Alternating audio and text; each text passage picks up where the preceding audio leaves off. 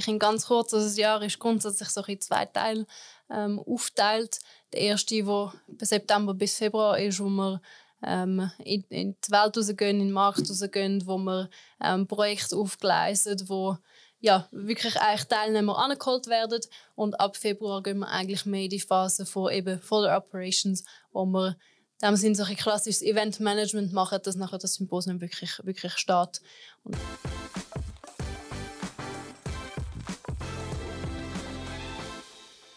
Das ist der HSG Student Podcast. Mein Name ist Olli und zusammen gehen wir auf die Suche nach spannenden Geschichten und Persönlichkeiten von der HSG.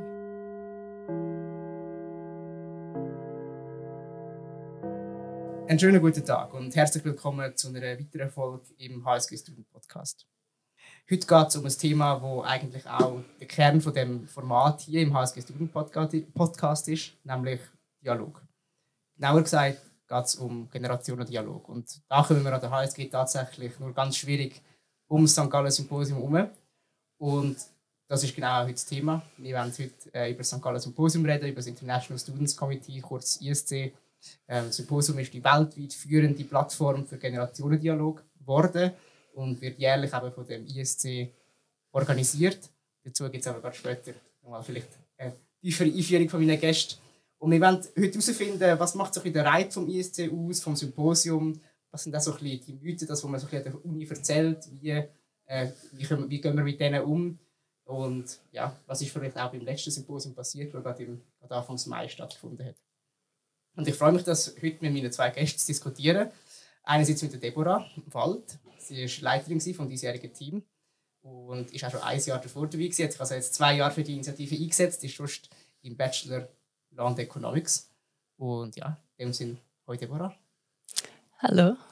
Und andererseits der Wolfgang Schürer. Wolfgang Schürer ist der Gründer vom ISC 1970 ähm, und hat seit in dieser Zeit oder seitdem nebst dem ISC auch schon ganz viele andere Sachen gemacht. Ich zähle ein paar Sachen auf: Beratungsmandat, Aufsichtsratsmandat, ehrenamtliche Verein, Dozent, Gastprofessor, Ehrendoktor an der HSG. Extrem viel erlebt und ja, ich freue mich jetzt auch, dass, dass Sie da sind, ähm, für, ja, für zum die 50 Jahre ein bisschen mit uns zelebrieren oder rekapitulieren, wie man es nimmt. Hallo. Merci für die Einladung. Und ja, vielleicht eben nochmal, schön sind ihr da.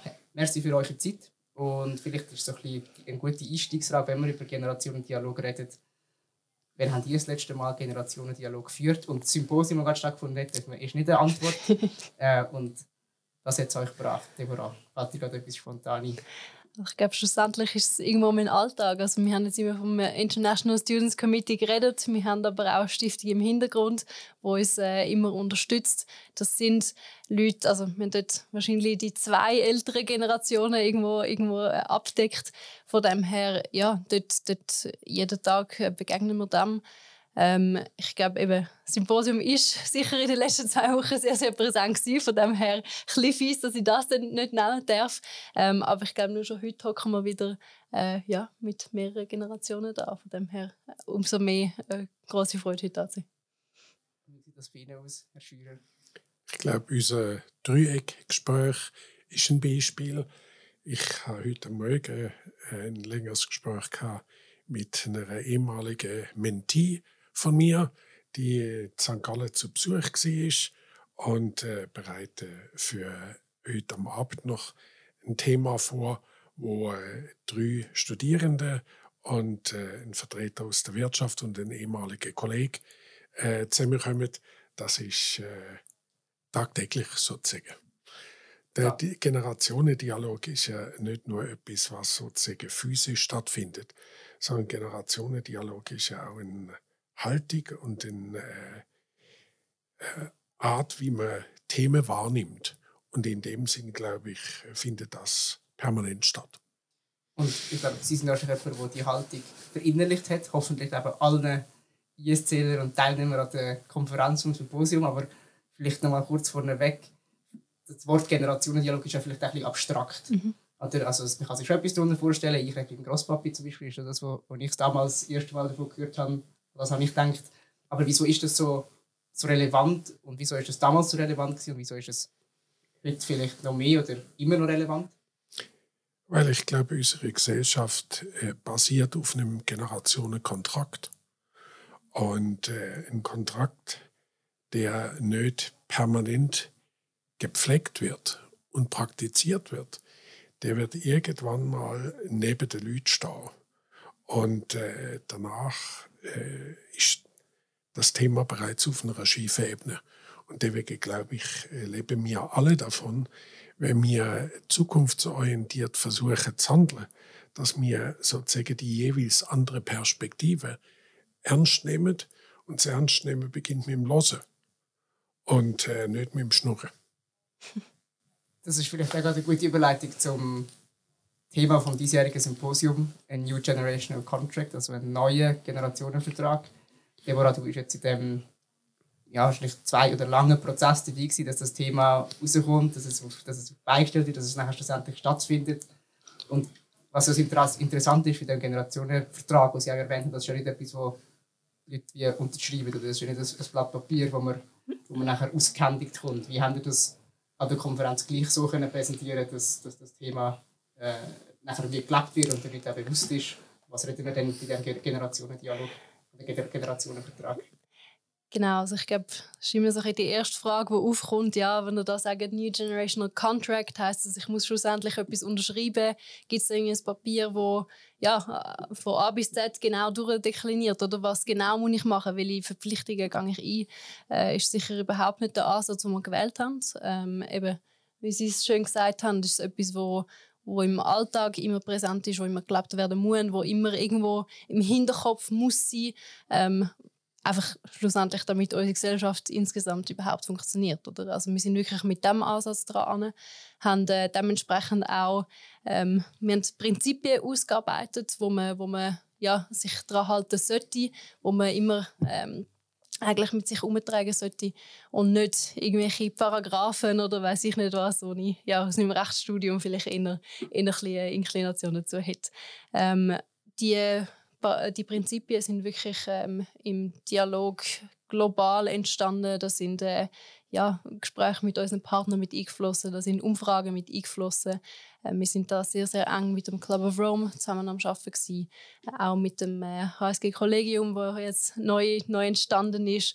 Ähm, genau, also das ist ein sehr langer Prozess auf jeden Fall, wo sehr, sehr viele verschiedene Perspektiven reingeflossen sind.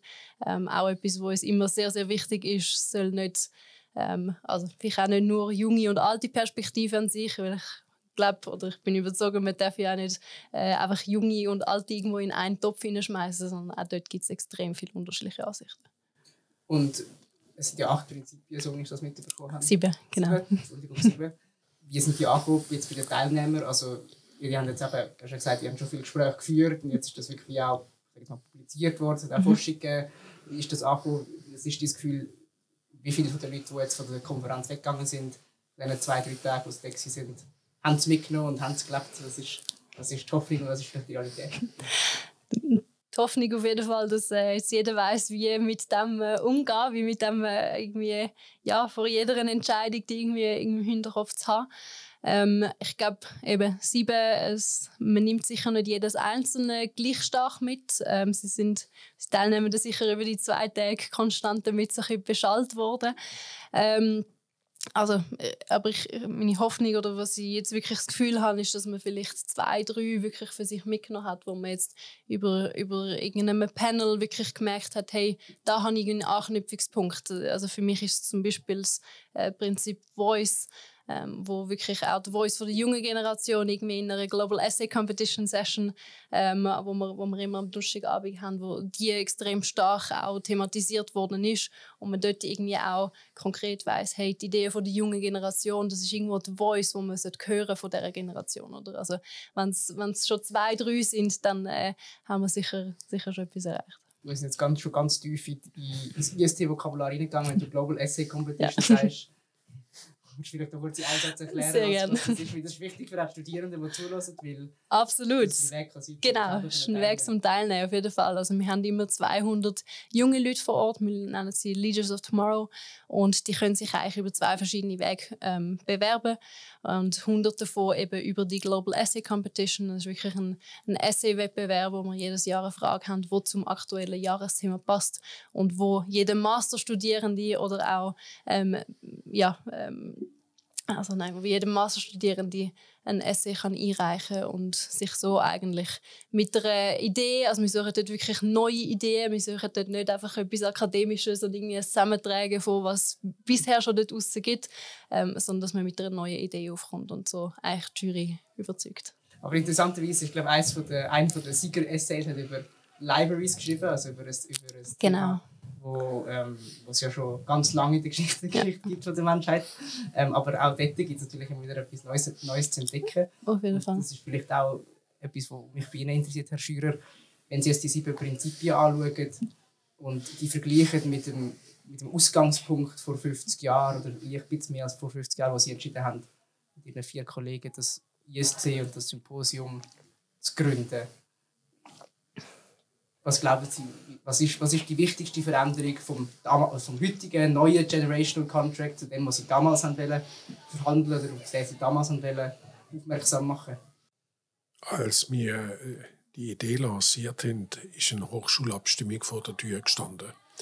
Und äh, der damalige Rektor, Professor Francesco Gnescharek, hat den Wunsch geäußert, dass die Stimmbürgerinnen und Stimmbürger in St. Gallen spüren, äh, dass die Studierenden zu einem Engagement bereit sind, weil es äh, über das Regelstudium rausgeht. Äh, es hat damals ähm, Stimmung gegeben, die relativ konfrontativ war.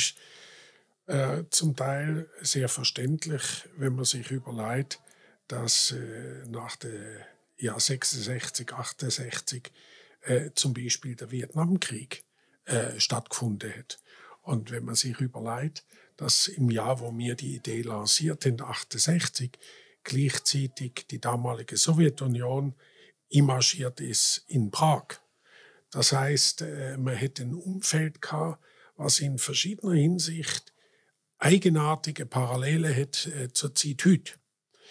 Das ist mal ein Aspekt und der zweite Aspekt, und der ist, wenn man in jedes Geschichtsbuch schaut, äh, eine Konstante oder ein zeitloser Faktor, nämlich, äh, dass wenn man nicht miteinander redet, dass äh, sowohl im großen Ganzen auf der politischen Bühne wie im kleinen, im innerfamiliären oder auch im Bezug einer Universität oder einer damaligen Hochschule, äh, dass das zu Missverständnis führt, die, äh, äh, wenn es dumm kommt, auch zu einer Eskalation der Weg ebnet.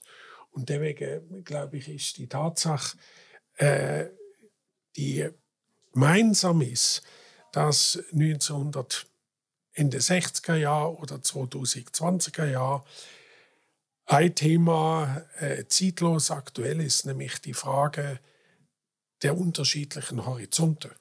Und dass Sie in Ihrem Alter und ich in meinem Alter Züg von einer anderen Perspektive anschauen und auch allenfalls anders konnotieren, das ist völlig normal.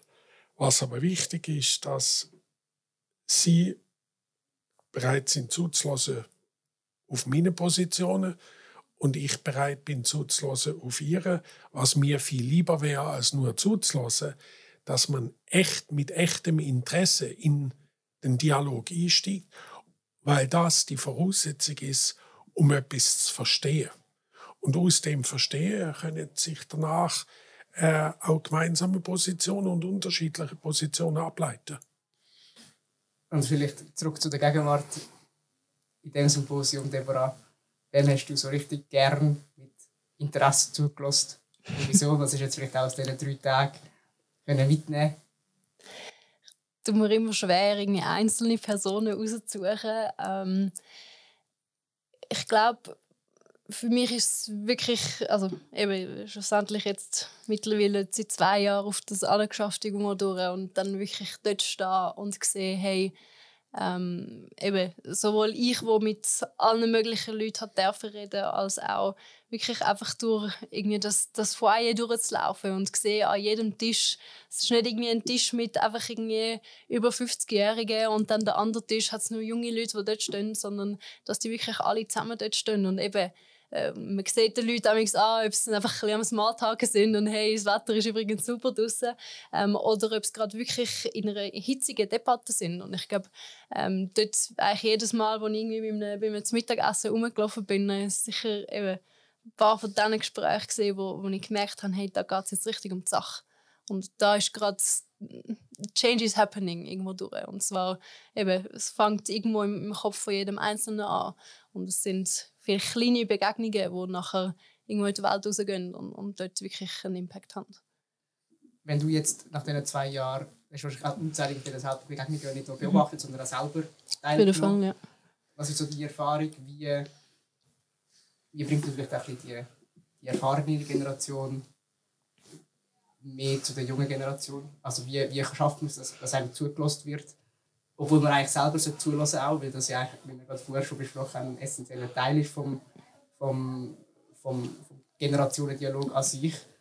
Was, ist so, also was hast du für Best Practices? Wir, wir alle, wahrscheinlich, die zulassen, reden immer wieder mal mit jemandem, mhm. der Seniorer ist als wir, sei es unsere Eltern, unsere Großeltern, im Job, Chef oder Chefin, ähm, im Alltag, wenn man jemandem älter sich einen Platz frei macht. Wie, wie kann man das kultivieren? Jetzt mit, mit deiner mit deiner Erfahrung der zwei Jahre? Du bist jetzt ein Generational Dialogue Profi. also ich habe wirklich die Erfahrung gemacht, dass Interesse einfach schon natürlicherweise da ist. Also auch am Anfang sicher ein bisschen überrascht darüber, aber ähm, also vielleicht kann im, im ersten Jahr dürfen den, den Markt Nordics betreuen und dort wirklich umreisen und von irgendwo ähm, ja wirklich mit, mit CEOs etc. etc. reden und dort sind mir einfach eigentlich Türen zum Teil richtig geöffnet oder einfach aufgerissen worden. Und ist, äh, die Leute sind eine Stunde mit mir angeguckt und haben mich so quasi als irgendwo Sprachrohr von meiner Generation gesehen und haben wollen hören, hey, was genau beschäftigt dich und auch, also oft natürlich auch ein bisschen auf die Arbeitswelt bezogen gewesen, aber was wirklich haben wollen hören, hey, wie ziehen wir euch an? Was ist euch wichtig? Ähm, wieso haben wir vielleicht Probleme, um keine junge, junge Talente anzubringen? Und was würdest du uns, was würdest du uns vorschlagen? Ähm, also zum Teil fast so. Also ich bin ja auch in das Gespräch hinein und habe etwas von ihnen mitnehmen und zum Teil bin fast ich mehr ausgefragt worden. Ähm, ja, und haben dann äh, dort eigentlich wirklich das Glück gehabt, dass es sehr, sehr offen aufgenommen worden ist ist sicher so, dass Nordics tendenziell eine Kultur sind, wo das eh schon recht stark gelebt wird.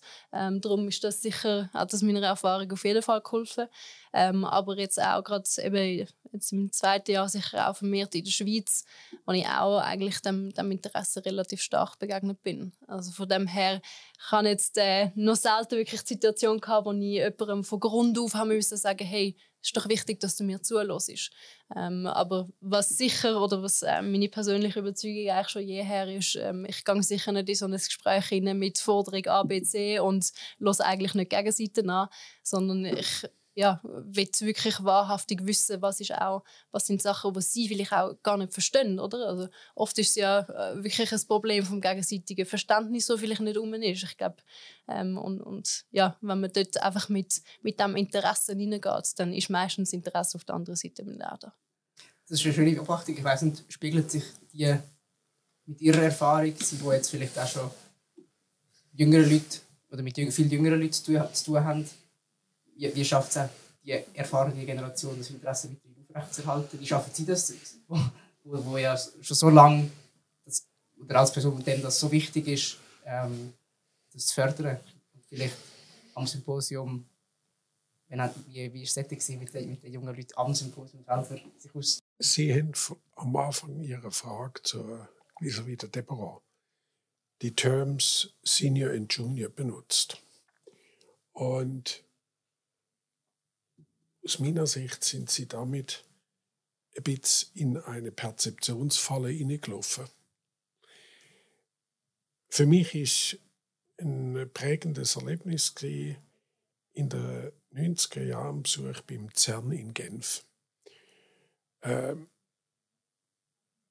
selbst die Gründer vom World Wide Net haben die Tragweite vielleicht geahnt, aber auf jeden Fall nicht spezifizieren können. Und für mich ist äh, das Internet und die digitale Dynamik im Grunde genommen der Augenöffner gewesen, dass die Assoziation, die wir haben mit Senior und Junior, äh, nicht mehr zutrifft. Meine Generation hat äh, zur Kenntnis nehmen dürfen oder müssen, je nachdem, was für ein Typ sie sind, dass wir als Digital Illiterates zumindest am Anfang eine Situation hatten, die komplett gegenteilig ist zu dem, was letztlich in der Wirtschaftswissenschaften ein äh, Lehrfundament war. Und das Lehrfundament war, dass Erfahrung ihnen der und der und der Vorteil bringt, dass das auch letztlich der Ausweis ist im Zusammenhang mit beruflichen Funktionen, Verantwortungen etc. Äh, die digitale Dynamik hat die Sache auf den Kopf gestellt, indem sie vielleicht nicht mehr jetzt in den letzten zwei, drei Jahren, aber bis vor vier, fünf Jahren in der Hierarchie von einem sozialen System, insbesondere vom sozialen System Unternehmung, Verwaltungsrat haben, die in der Regel überfordert sind, zu den Themen die richtige Entscheidung zu treffen. Und das ist für mich der Eye-Opener dass das Thema Senior und Junior nicht mehr eine Trennlinie ist, sondern dass es in genau die Essenz vom Generationendialog ist, dass nämlich beide Seiten aufeinander angewiesen sind. Mhm. Und in dem Moment, wo sie äh, sozusagen der Pöck sehen und das Aha-Erlebnis haben, dann nehmen sie dem auch die Polarisierung zwischen äh, der Generationen raus, sondern dann äh, schaffen sie es Bewusstsein, äh, dass im Grunde genommen das jeweilige Handeln die andere genauso betrifft wie ein selbst. Und äh, ich verhehle Ihnen nicht, dass ich äh, relativ überrascht bin, dass die Relevanz vom Thema Generationendialog in einer Zwischenphase auch beim St. Galler Symposium irgendwo in den Hintergrund treten ist. Und erst in den letzten Jahren, und zwar durch Induktionen, die von außerhalb, auch der HSG gekommen sind, die volle Relevanz erst wieder ins Bewusstsein gerückt ist. Und Sie, die jetzt schon so viele Symposien erlebt haben, mit dem, was Sie gesagt haben, das 53. Symposium, ist das eines der besten, was Sie erlebt haben? Äh, ich bin kein Freund vom Ranking von der Symposien. Das ist eine provokative Frage. Äh, weil, oh nein, provozieren Sie, das ist wunderbar. Aber äh, Sie müssen ja die Frage stellen, an welchem Maßstab? Und äh, ich gebe Ihnen ein eigenartiges Beispiel. Ähm, heute ist äh, Symposium berechtigt stolz auf Präsenz von 100 Ländern.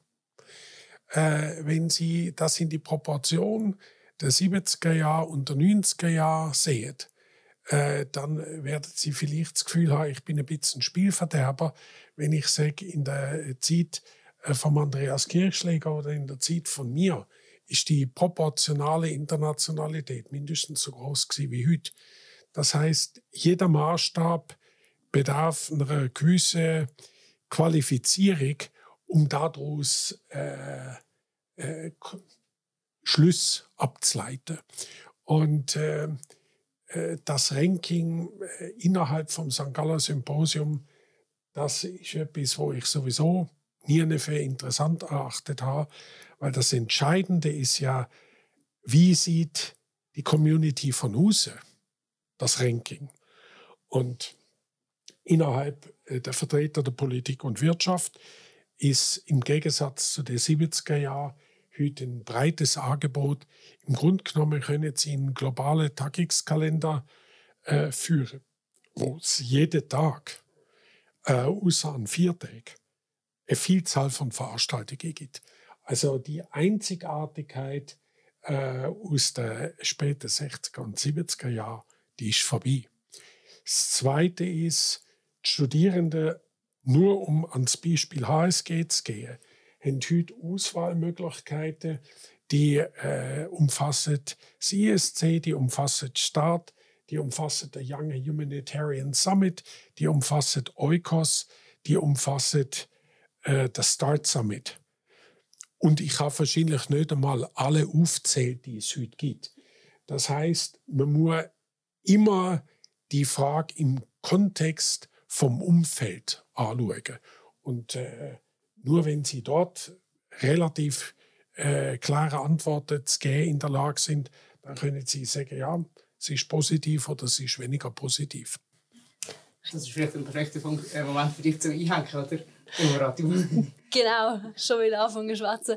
Ähm, ich glaube auch, das Wichtige ist, dass Sie haben den Maßstab angesprochen und ich glaube, messen können wir, ist irgendwie operativ gut gelaufen, sind die Sessions wie gesagt, pünktlich angefangen, was auch immer. Aber das Wichtige, was wir ja wirklich erreichen wollen, ist extrem schwierig zu messen. Und so Begegnungen, die halt stattfinden, Begegnungen, die zwischen den Sessions stattfinden, logisch auch in den Sessions etc. Und für das haben wir Stand heute einfach wirklich noch keinen, keinen gescheiten Maßstab gefunden. Und wenn ihr jetzt mit der zweiten Symposium, es ist jetzt 50 Jahre, 52 Jahre, schon 52 Mal stattgefunden, die Initiative besteht seit 53, 54 Jahren. Wenn ihr die nächsten 50 Jahre müsstet malen, was wäre, gerade auch in dem Kontext von der Einzigartigkeit, was ist, euch, was ist eure Vision? Vielleicht ist es interessant zu schauen, wie, die, wie sich die unterscheidet. Was ist eure Vision für die die nächsten 50 Jahre, was ist, wenn wir 2073 den Podcast wieder führen mit zwei anderen Exponenten, was, was würdet ihr gerne dort erzählt haben, aus der heutigen Perspektive, natürlich, glaube, wie man auch in dem Beispiel vom Internet gesehen hat, dass sich das auch wieder verändern kann? Ich glaube, etwas, was wir jetzt über die letzten 50 Jahre gesehen haben, ist, dass die Relevanz einfach wirklich gleich geblieben ist. Ich glaube, das wird sich auch wirklich nicht ändern. Ähm, dementsprechend sicher die Hoffnung, dass, es, dass wir eben in 50 Jahren auch noch mal da könnten hocken, dass wir dann auch noch mal könnten auf ein Symposium zurückschauen, das vor zwei Wochen stattgefunden hat. Ähm, ich glaube, eben, die Einzigartigkeit ist und bleibt und wird wahrscheinlich noch mehr ein, ein Thema. Ähm, es gibt nun mal ein extrem vielfältiges Angebot heutzutage. Ähm, heißt auf jeden Fall, dass, dass man dort von dem Format her sicher ähm, ja, immer wieder über Bücher muss. Das ist auch etwas, was wir, was wir eigentlich machen. Also irgendwie neue, neue Session-Format, neue Begegnungsformat, wo, wo, wo angedenkt sind, wo, wo umgesetzt werden. Ähm, ich glaube aber tatsächlich im Kern haben wir, also unsere, unser Calling haben wir irgendwo und ich glaube an dem muss sich von mir aus gesehen gar nicht so extrem viel ändern. Es muss sich einfach der Zeit anpassen und es muss sich einfach ähm, immer verbessern im Sinne von, dass es äh, wirklich de, ja, zu diesen halt eben hitzigen Debatten kommt, zu denen, wo wirklich ähm, Leute ihre eigenen Positionen überdenken, wo Leute wirklich ähm, mal in sich hineingehen und nicht einfach die eigene Position verteidigen, um sie verteidigen zu haben, um sich irgendwie selber noch besser fühlen, wenn man rausläuft, sondern dass man wirklich rausläuft und sagt, hey, okay, dort muss ich vielleicht nochmal dort muss ich nochmal darüber nachdenken, ob das wirklich so muss sein. So das ist so der Spark and Interest eigentlich, oder? Genau. Und wie sieht das bei Ihnen aus? Haben Sie andere Vorstellungen, ähnliche Vorstellungen? Welche Richtung geht es Ihnen, wenn Sie 50 Jahre in Zukunft träumen? Es geht aus meiner Sicht nicht um meine Vorstellungen, sondern es geht darum, dass die Herausforderung ist, ob man denen sich weiter verändernden Rahmenbedingungen genügend äh, initiativ begegnet.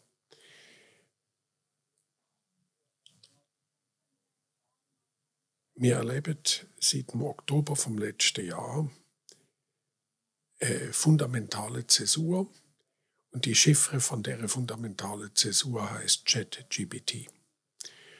Und mit der neue Rolle, die Artificial Intelligence spielt, wird sich der Playground äh, für den ganzen Bereich weitestgehend verschieben.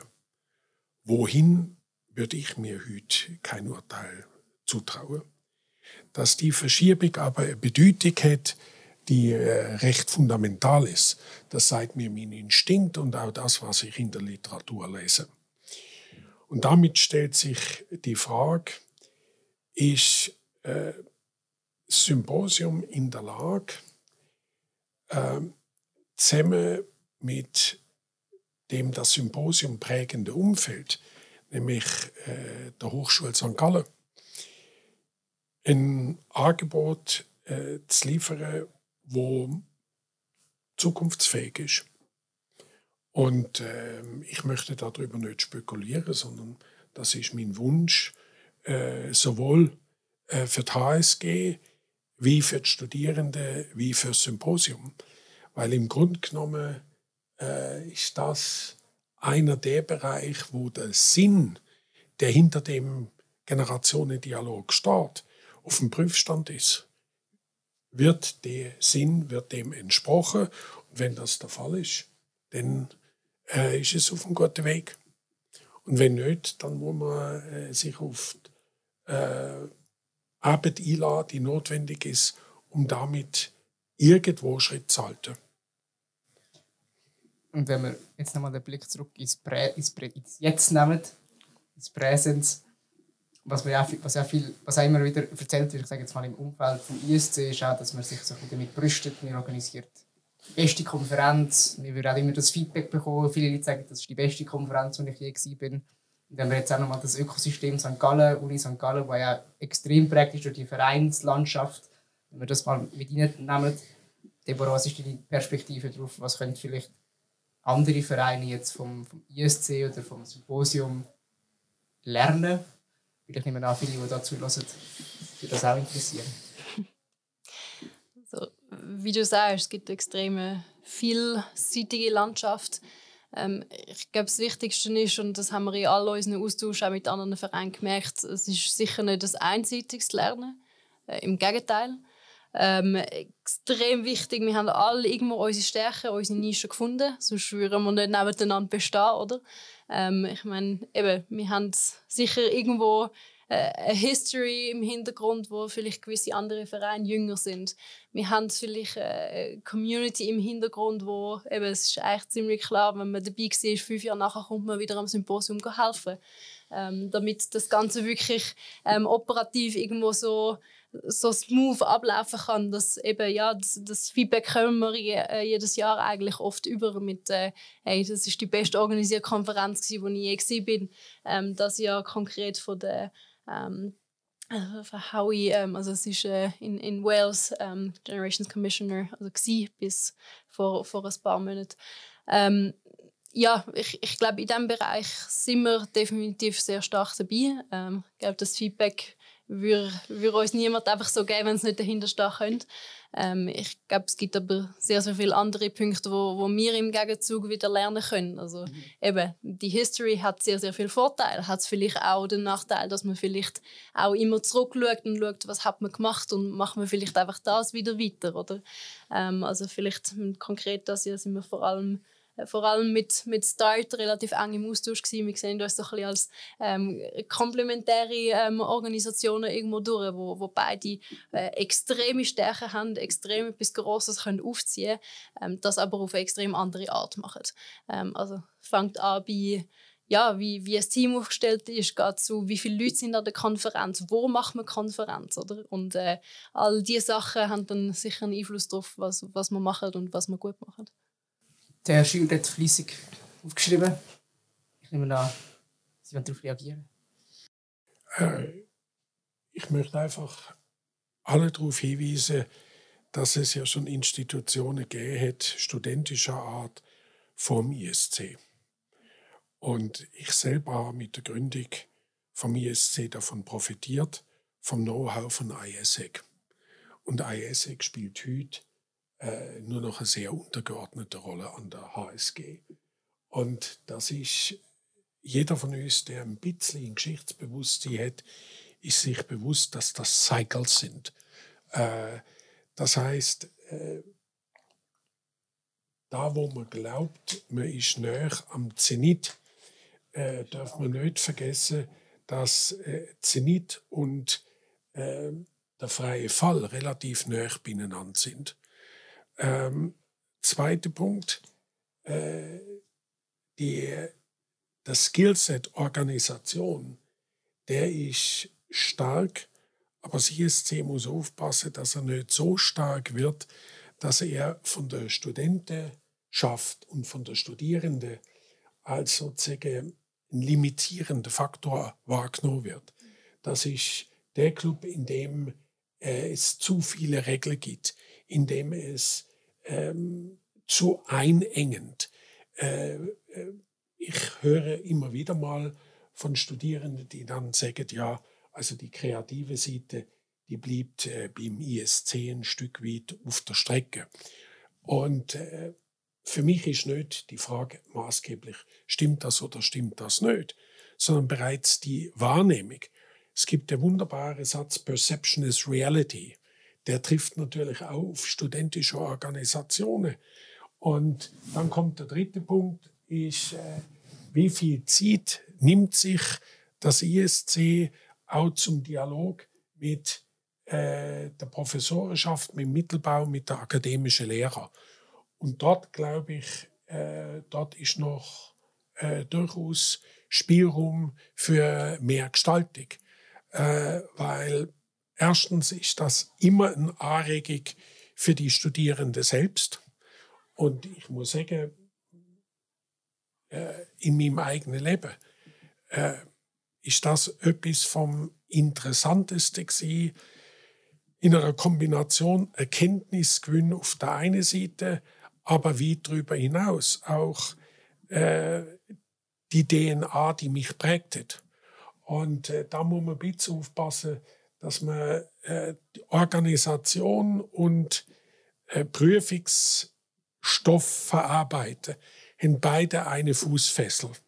Und die heißt, wenn das Ganze mechanisch wird, dann ist es auf dem falschen Weg. Und äh, solange man sich dessen bewusst ist, kann man gegensteuern und kann das auch äh, das eine oder andere weniger Schöne vermeiden. Ich glaube, das ist etwas, was in den vergangenen Jahren aufgekommen ist. Oder? Genau, also wirklich absolut zu unterschreiben. Und das ist mit, äh, also ich leite das ganze Jahr mit dem Cyril und dem Leo zusammen und das ist für uns eines der grössten Ziele gewesen, wo wir uns im Sommer überlegt haben, hey, wie wollen wir das Jahr prägen? Ähm, es soll überhaupt nicht, soll in gar keinem Fall irgendwo ein Organisationskomitee werden, wo wirklich einfach nur im Hintergrund organisiert und einfach eben irgendwo in der Operations tätig ist. Ähm, auch extrem wichtig und auch dort, man nimmt extrem viel mit von dem Teil, aber es darf sicher nicht nur das sein. Und äh, ja, das ist sicher ein Fokus das Jahr. Ähm, wird jetzt auch über die nächsten, nächsten Jahre sicher so weitergetragen werden. Ich glaube, das ähm, ist eigentlich ein, ein, Konsens im Team, dass das definitiv in die Richtung muss gehen. Vielleicht noch für alle, die, die Sie jetzt nicht so gut kennen, kannst du mal vielleicht so in wirklich kurz keine Komplexität abreißen. Was macht man eigentlich als Team genau und wo kann man sich als Team jetzt auch jetzt mal zum Beispiel die Kreativität mhm. leben? Wo habt ihr das jetzt auch gefördert in eurem Jahr als Leiter von dem, von dem Organisation? Mhm. Also vielleicht ganz kurz, also das Jahr ist grundsätzlich so in zwei Teile ähm, aufteilt. Der erste, der September bis Februar ist, wo wir ähm, in, in, die Welt rausgehen, in den Markt rausgehen, wo wir ähm, Projekte aufgleisen, wo ja, wirklich eigentlich Teilnehmer angeholt werden. Und ab Februar gehen wir eigentlich mehr in die Phase von eben Follow Operations, wo wir dem sind so ein klassisches Eventmanagement machen, dass nachher das Symposium wirklich, wirklich steht. Und ich glaube, die Kreativität ähm, braucht sie in beiden Phasen. In der ersten, wo es wirklich äh, ja, nicht soll, klar sein, okay, du gehst die paar Personen an und mit denen gehst du so und so reden und so genau schreibst sie an, sondern hey, look, das ist, was deine Vorgänger gemacht haben, mach das Beste daraus du selber. Ähm, dann in der, in der zweiten Phase sicher ein äh, ja, wir haben irgendwo, wie das Gelände in den letzten Jahren genutzt worden ist, aber wo können wir unseren persönlichen Touch rein tun? Das Jahr, ähm, das ist ein, Teil vom Marketing und Communications Team sehr, sehr stark gepusht worden ist. Wir haben dann sozusagen einen Marathonbogen im Eingang gehabt, was es noch nie gegeben hat und wo, wo wir wirklich eigentlich so unsere Message haben können, können draufschreiben und das sind also dem Fall nicht mal so etwas Kleines, das Ding ist ein paar Meter groß ähm, aber das sind, das sind die Sachen, die ich, ich damit meine, oder? Wo man nicht einfach übernimmt, was schon gemacht worden ist, sondern man selber findet, hey, was fände ich eigentlich mega cool, wenn es dort stehen würde und wo ich kann ich sagen, hey, das habe ich gemacht, das ist mein Touch. Und was mir jetzt auch noch einfallen was auch jetzt vermehrt cool ist, glaube ich, im vergangenen Jahr, im Vergleich zu den vergangenen Jahren, ist, dass wirklich das Team eigentlich auf die Bühne kann gehen. Kann. Also ich kann mich zum Beispiel an die Session erinnern mit dem Nikolai Tangin, also der, ähm, ich jetzt mal ein bisschen blöd, Chef von dem, vom norwegischen Staatsfonds, weil mir die Position nicht in den Sinn kommt. Äh, und der hat eigentlich können Lin, der können mit ihm einfach, einfach sich austauschen, was ja eigentlich mega cool ist, weil es auch eigentlich der Generationendialog auf der Bühne gelebt ist, oder? Genau, also das ist für mich der dritte Teil, der wirklich inhaltliche Content-Teil, wo, wo nicht eben an eine von den zwei Phasen gebunden ist, sondern wo durchgehend, durchgehend relevant ist. Und dort äh, sind wir sicher viel, viel näher dran gewesen, als das Team das Jahr, als zumindest in den paar Jahren zuvor, wo ich, wo ich konkret eine Aussage darüber kann treffen kann, weil ich, weil ich doch mit ein paar Leuten geredet habe, ähm, wie es dann in früheren Jahren war, dass äh, ähm, ja, ich glaube, äh, dritte Person da immer rumfragen, aber ähm, das ist auf jeden Fall einer der relevantesten Punkte, wo, wo das genau durchkommt. Oder? Etwas, wo, wo wir auch, also ich bin auch Alt-ISZler, das habe ich vielleicht am Anfang noch vergessen zu sagen, es ist vielleicht jetzt auch schon rausgekommen, äh, etwas, wo, ich auch faszinierend finde beim ISC im Vergleich zu anderen Vereinen, oder ich weiß nicht, wie es in anderen Vereinen ist, aber das ISC entwickelt ein bisschen so einen, so einen Sog, oder? Auf seine TVs, auf die, auf, auf die, auf, das ist nachher, zieht sich nachher wieder in die Community. Also viele finden, glaube ich, auch Freunde fürs Leben. Mhm. Ähm, und, und das ist für mich die Frage, oder, wieso passiert das im ISC? Wieso, wieso, was ist der Grund dafür? Äh, hast du da eine Hypothese? Ja, mal. Also jetzt äh, sicher eben, ähm, sind, glaube erstens mal alles wirklich Leute, die mit einem ähnlichen Mindset irgendwo reingehen. Also ich will dort überhaupt nicht damit sagen, dass alle irgendwie Extreme Light oder was auch immer sind, aber man geht, alle sind mit dem Mindset dort, hey, ich will etwas mehr machen als einfach mein Studium. Ich will irgendwo ähm, ja, mich irgendwo einbringen, etwas zu meinem Projekt machen, etwas, etwas umsetzen. Ähm, und das ist für mich etwas, was extrem zusammenbindet. Und meine, wir haben genug unterschiedliche Ansichten darüber, wie wir das machen wollen, was wir genau umsetzen was ist uns wichtig. Also, was auch jedem Team braucht schlussendlich. Also, es braucht die Person, die am Schluss äh, will schauen dass eben der New Generational Contract steht. Es braucht aber auch jemanden, wo, wo es wichtig ist, dass äh, irgendwie Security dort ist und dass das Ganze irgendwie sicher auf die Bühne kann. Oder? Ähm, und, und das bindet, glaube ich, extrem. Also, das ist das, was ich für mich jetzt äh, mitnehme oder das Gefühl habe, dass das ist etwas, was verbindet. Plus, schlussendlich, ja, man verbringt halt wirklich ein Jahr miteinander. Und zwar täglich ähm, eben wirklich in einer, 100% Stelle. Also von dem her, man verbringt einfach auch wirklich viel Zeit miteinander und äh, kann so die Beziehung auch wirklich vertiefen. Und es ist dann nicht einfach jemand, der mal in der Vorlesung neben dran gehockt ist und wo man irgendeine Party getroffen hat, sondern man hat die Zeit, um sich wirklich näher zu kommen. Was ist Ihre Hypothese, Herr Schürer, die wahrscheinlich noch mit viel mehr ISCler zu tun haben wie Deborah und ich? Was ist der Grund für die. Ja, es ist wirklich so ein Zug, oder? Eine Stimme ist man immer drin. Es ist fast, also, ich glaube, Aussagen viele Leute ist eine Sekte, was ein, ein überspitzter, fieser Begriff ist, was, was ich nicht unterschreiben aber dass es so die, das, dass es so einen einnimmt, oder? Und das auch weiter nachher noch besteht, selbst wenn das Symposium vorbei ist. Ähm, wenn man wieder, jeder wieder in seinen, in seinen eigenen Alltag, in sein eigenes Umfeld geht. Ich glaube, es ist eine Kombination von Faktoren. Das eine ist, dass sie in sehr jungem Alter äh, Verantwortung übernehmen und in einem Labor Sachen testen können, äh, wo sie danach sieben oder zehn Jahre brauchen, bis sie auch nur in vergleichbarer Form eine zweite Gelegenheit überkommen. Der zweite Punkt, sie machen Fehler in einem kollegialen Umfeld, und nicht in einem ähm, Umfeld, wie es in der Verwaltung oder in Firmen oder in Non-for-Profit-Organisationen stattfindet. Und äh, sie haben Kolleginnen und Kollegen an ihrer Seite, die sich freuen, wenn etwas klingt, aber die auch an ihrer Seite stehen, wenn etwas misslingt.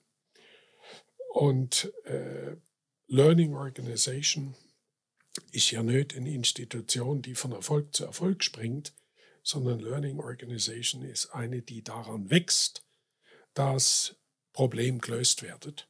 Und dazu in Gottes Namen äh, gehört nicht nur das Fehlermachen, sondern das ist geradezu ein Element zum Wachsen. Und dann kommt der dritte Punkt, äh, der heute offensichtlich nicht mehr ganz so im Bewusstsein ist, aber äh, das ISC äh, wäre genauso wie, wie Staat und Eukos eine völlig andere Institution ohne HSG. Das heißt, sie haben die Möglichkeit, von ihren äh, Professoren, Mitglieder vom Mittelbau und ihre Kommilitonen sozusagen in einem Lernumfeld ähm, die Anwendung zu machen. Und der Brückenschlag zwischen Theorie und Praxis ist wahrscheinlich eine der äh, formierendsten Erfahrungen, die mit einem solchen Engagement verbunden ist. Und dann kommt ein letzter Punkt. Äh, an dem Tag, an dem das Datum vom Symposium bekannt ist, ab dem Tag läuft die Uhr. Und das ist äh, bei jedem Anlass. Äh, das ist ähnlich, wie wenn Sie sich vorstellen, Sie äh, fliegen von Zürich auf, äh, ja, der Einfachheit halber New York. Sie möchten sich auch als Passagierin oder Passagier darauf können verlassen, wenn es heißt 12.30 Uhr Abflug, dass dann ein Flüger da ist und dass es um 12.30 Uhr losgeht. Und da ist der große Unterschied zur Theorie. Im Bücherschreiben können Sie alle möglichen äh, Annahmen und Thesen postulieren. Sie wissen, im Mai gibt es zwei Tage im Mai, früher sind es drei Tage im Mai gewesen, und dann haben Sie Hunderte von Gästen aus aller Welt und äh, dann wird, dann ist die Bestandsprobe, äh, wird das, was man in Aussicht gestellt hat, auch abgeliefert. Und äh, das sind prägende Momente, die zum Schluss sie auch ein Stück lebensfähiger machen in anderen Bereichen. Ich glaube, das ISC lebt auch extrem von den Geschichten, die Sie jetzt erwähnt haben, oder? Und ich habe mir überlegt, vielleicht können wir wie so ein Geschichten-Ping-Pong spielen. von, von, der vergangenen, von unseren Erfahrungen. Ähm, jeder kann vielleicht eine Geschichte erzählen, etwas, das ihn mega prägt hat als Person oder dich mega prägt hat als Person. Ähm, auch zum Beispiel zeigen, was kann man alles erleben vielleicht in diesem Jahr. Und ich könnte einen Aufschlag machen, ähm, wo ich, ich die Vorbereitung gemacht habe für die Aufnahme. Äh, ist, mir in den Sinn gekommen, dass wir in unserem Teamjahr sind wir an so einer Konferenz haben dürfen gehen, also unter einem Jahr in Madrid. Und dort war Lewis Hamilton, also der Formel 1-Fahrer. Und irgendwie, ähm, mein Kollege Matthias hat das, ist super großer Formel 1-Fan natürlich extrem Freude gehabt, dass der Lewis Hamilton dort war und hat sich gefreut, dass er willkommen Und nachher haben wir gesagt, okay, gut, dann lassen wir den Lewis Hamilton das Symposium ein. Und die haben wir das gemacht, wir haben, dann, wir haben schon einen Brief geschrieben, handgeschrieben vor Ort, ist das, haben wir uns etwas, haben wir ein, ein, etwas Schönes ausgedacht, wieso er kommen und dann hat tatsächlich jetzt einen Moment gegeben, wo der Lewis Hamilton so gekommen ist, mit seiner ganzen Entourage, 200 Kameramänner. Und dann wir drei kleine Jungs sind irgendwie dazwischen gesneakt, haben Lewis Hamilton so auf den Rücken getippt here's a letter, here's a letter, come to our conference. Ähm, und dann hat er das genommen und gesagt, merci vielmals. Und dann, haben dann von ihm wenig, nicht etwas gehört, aber von seinem Teammanager, von Toto Wolf. Und Toto Wolf hat nachher eigentlich uns dort am Symposium wie versprochen, hey, wenn es irgendwann möglich ist, komme ich. Das Problem ist einfach, dass immer am, im Mai, Anfangs Mai, ist immer, glaube ich, Rennen in Barcelona. Datum. Aber er würde mega gerne äh, mal kommen. Und das ist vielleicht so ein bisschen der Aufschlag von uns, von meiner Seite, äh, wenn, wenn ich spontan über das Symposium nachdenke, was sind so die coolen, echt coolen Stories, die man erleben kann. Das wäre so eine davon. Ich will weitermachen.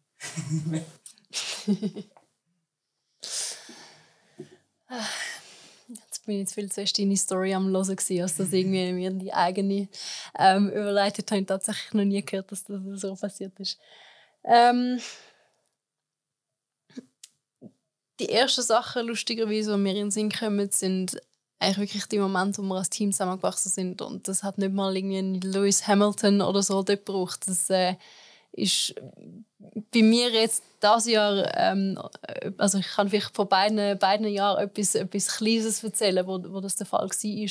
Ähm, das ja sicher, wir, sind, wir packen eigentlich jedes Jahr für zweimal Weihnachten so die, die Päckchen zusammen. Und ähm, wir, sind, wir sind dort angekommen als Team und es war den ganzen Tag eingeplant und wir haben das so perfektionisiert, ja, perfektionisiert, optimiert bis ins kleinste Detail, dass unser Ding so effizient war, dass wir nach der Hälfte der Zeit fertig sind.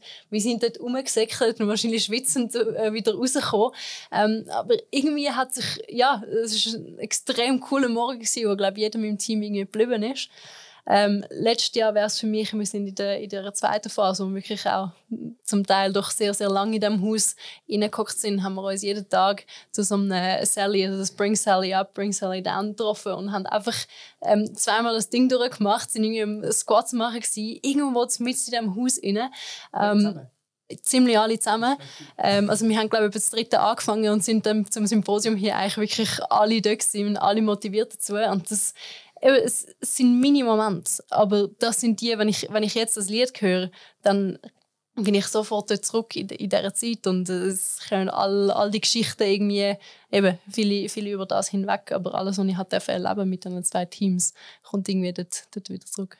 Und ich, ich bin mir sicher, sie haben auch eine Million Geschichten, aber das ist nicht, die, die sie picken, das ist nicht die beste, aber einfach eine. eine sicher prägende äh, Geschichte für das ISC und für mich persönlich war, wo Professor Siegwart mir angelötet hat und gesagt hat, äh, das Symposium steht auf der Kippe. Das ist der ehemalige Rektor? Das ist der ehemalige Rektor und äh, ehemalige Präsident vom Stiftungsrat. Und äh, wir haben es einer Studentin zu verdanken Madeleine Rösle, später Madeleine Winterling, die erkannt hat, dass Planung äh, deutlich äh, von dem, was wahrgenommen worden ist oder angenommen worden ist, abgewichen hat.